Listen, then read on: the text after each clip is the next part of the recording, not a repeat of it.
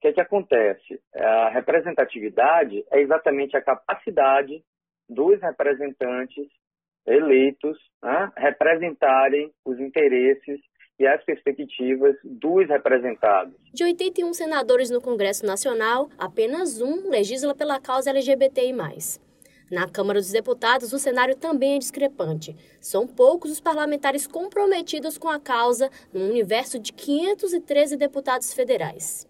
E aí tem uma questão importante, não é só uma representação vocalizada através da atuação política em si, mas a gente entende, principalmente nos debates mais atuais da ciência política e das ciências sociais, de uma maneira geral, que nós temos uma perspectiva de que aquele que representa, ou aquele ou aquela que representa, deve estar também carregando é, vestígios, né, identidades, das pessoas a serem representadas.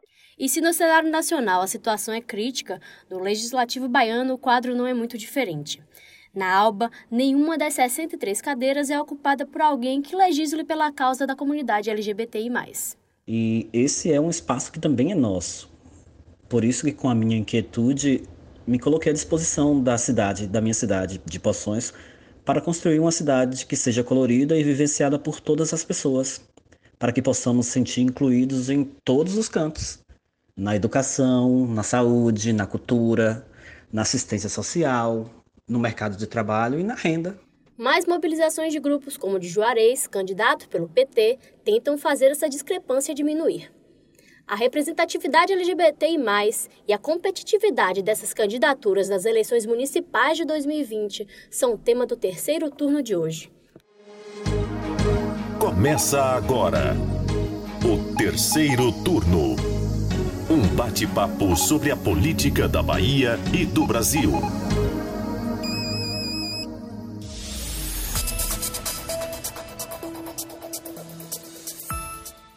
Eu sou Jade Coelho e apresentam comigo o podcast do Bahia Notícias os repórteres de política do site Ailma Teixeira. Oi, Jade. E Lucas Arraes. Olá, Jade.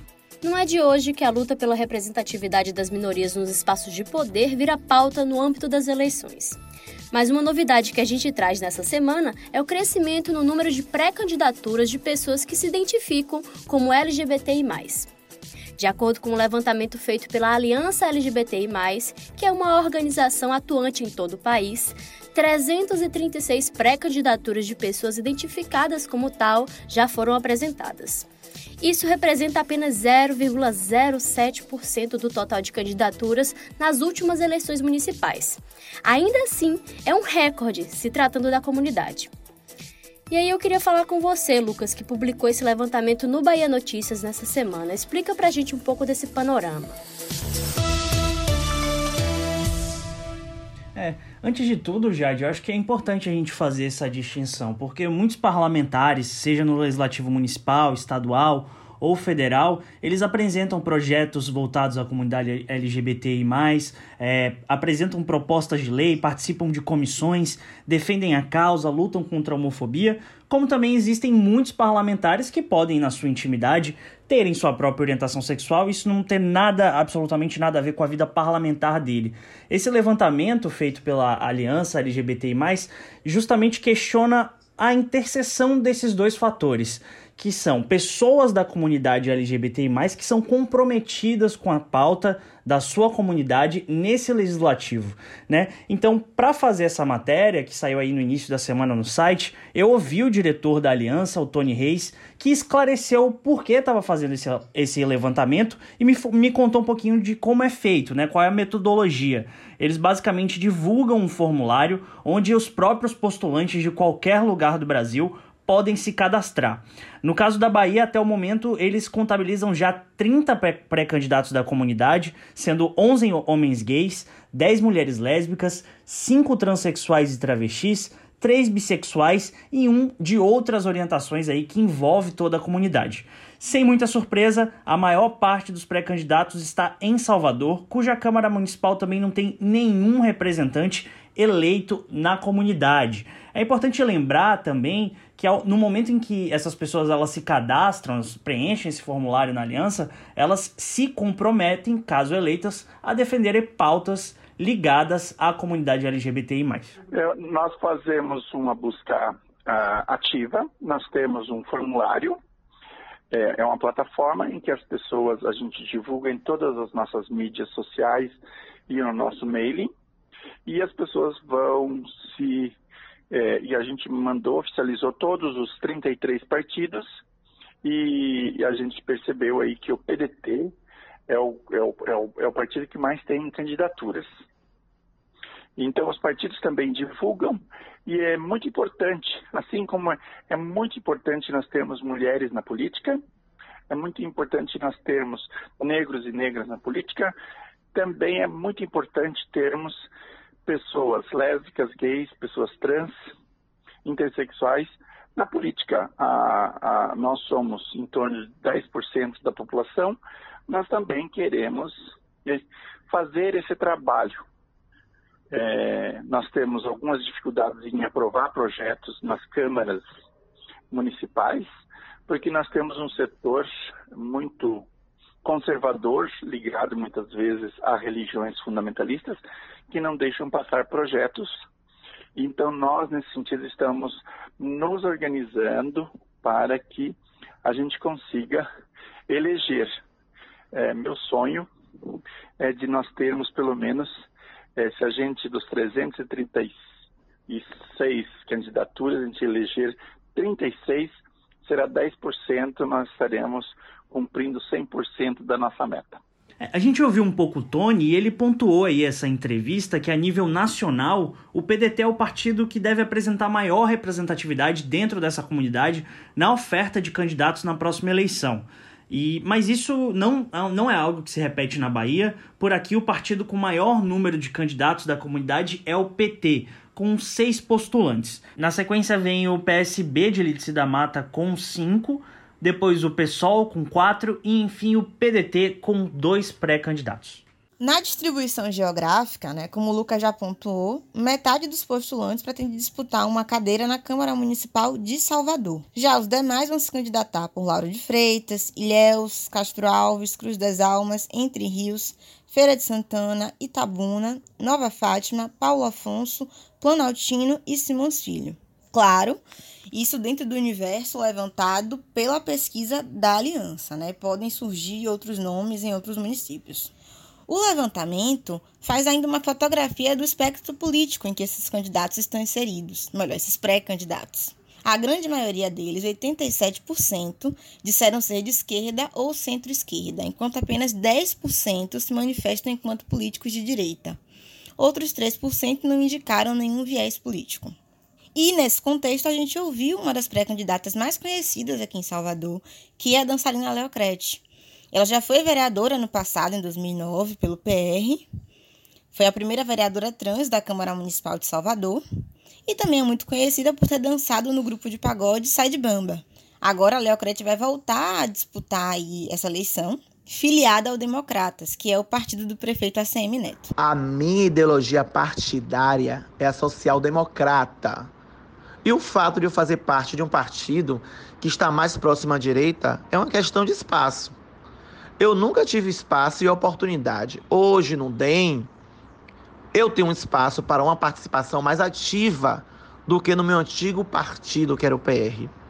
E o DEM Salvador tem cada vez mais se preocupado com questões sociais, que é onde eu me identifico, é onde eu estou, onde eu me sinto abraçada e é onde eu vou ficar.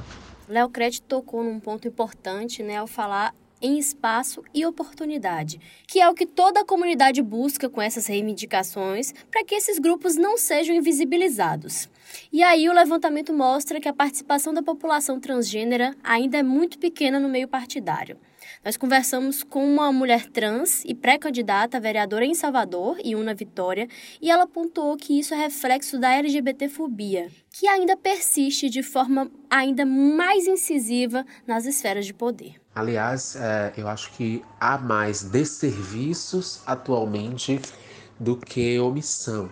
Que embora a omissão seja terrível, né, quando você aborda a questão de maneira não qualificada, de modo a gerar prejuízos para a população, uh, o quadro fica ainda mais alarmante. Então, uh, Já presenciei debates absurdos assim na Câmara, vindas de um setor conservador, reacionário, que buscava questionar os poucos dispositivos legais que possuímos enquanto é população LGBT, especificamente população trans.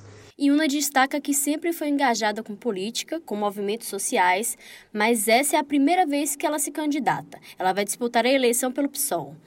A gente também conversou com o cientista político Cláudio André Souza, da Unilab, que destacou que esse movimento que impulsiona as candidaturas se faz relevante justamente no combate às violências sofridas nesses grupos, uma vez que sem voz e sem espaço, o poder de atuação para que eles proponham políticas públicas ou mesmo se oponham de forma concreta a projetos opressores se torna muito mais difícil. Fica muito mais difícil disputar no campo do legislativo sem um mandato poucos mandatos né, de mulheres e, sobretudo, quando a gente olha para as outras, os outros segmentos, né, como o segmento LGBTQI, é possível perceber exatamente que nós temos, de fato, é, um grande déficit de representação e que acaba sendo um déficit de representatividade. Porque o, qual é o debate? É, como eu já disse, legítimo e muito importante para a democracia brasileira, é, feito por esses grupos, é que, de alguma maneira, não dá para a gente pensar numa representação sem que é, pessoas que venham desses grupos estejam a representar os interesses e, e possam, portanto, ser vozes é, a representar esses grupos, né? E, e, portanto, há uma questão aí de legitimidade é, para quem está nos ouvindo. Isto é, né? O que é que significa? É, para a gente ter uma, uma, a, o combate à homofobia no sistema político, a gente tem que ter gays, lésbicas e o público LGBTQI protagonizando esse espaço de poder, assim como os mandatos de representação negra, os mandatos voltados para a, a, a questão da igualdade de gênero, o mandato das mulheres.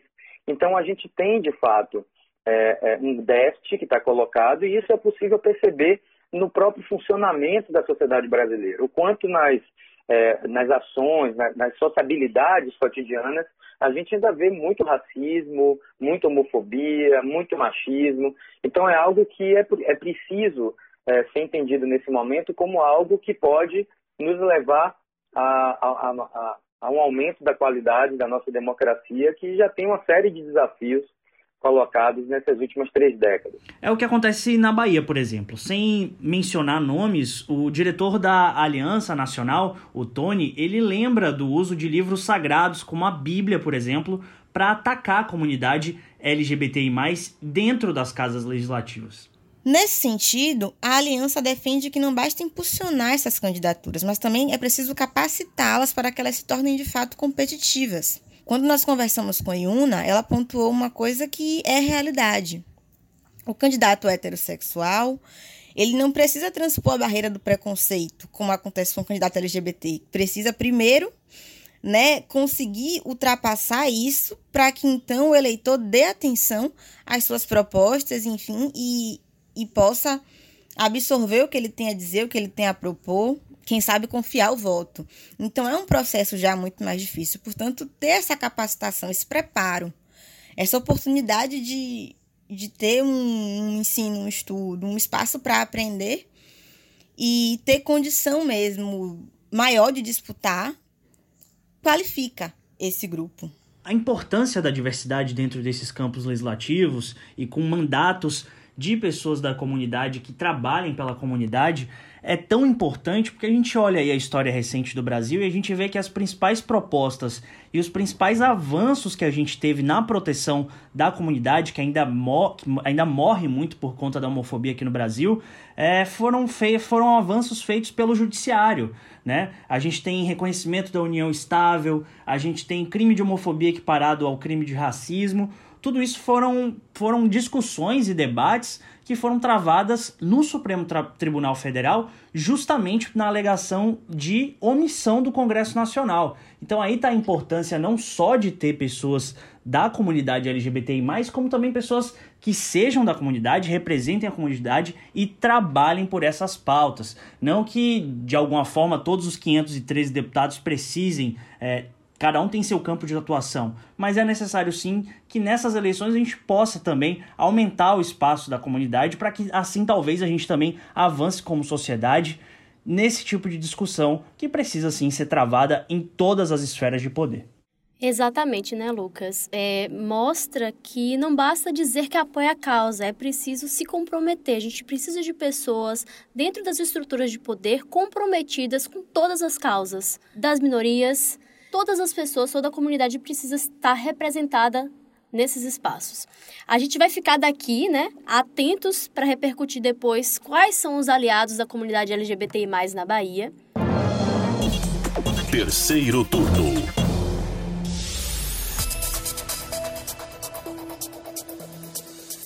Com isso, o episódio de hoje vai ficando por aqui, mas com a promessa de que a gente vai voltar a falar de outras minorias representativas na política, como as mulheres e a população negra, nos próximos episódios do terceiro turno.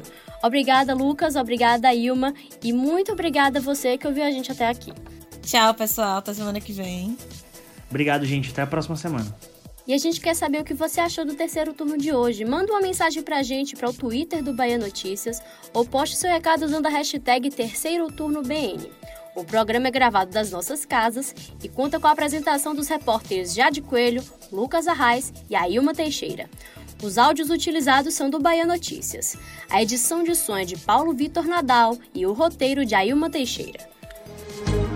Você ouviu o terceiro turno o seu podcast semanal sobre a política da Bahia e do Brasil.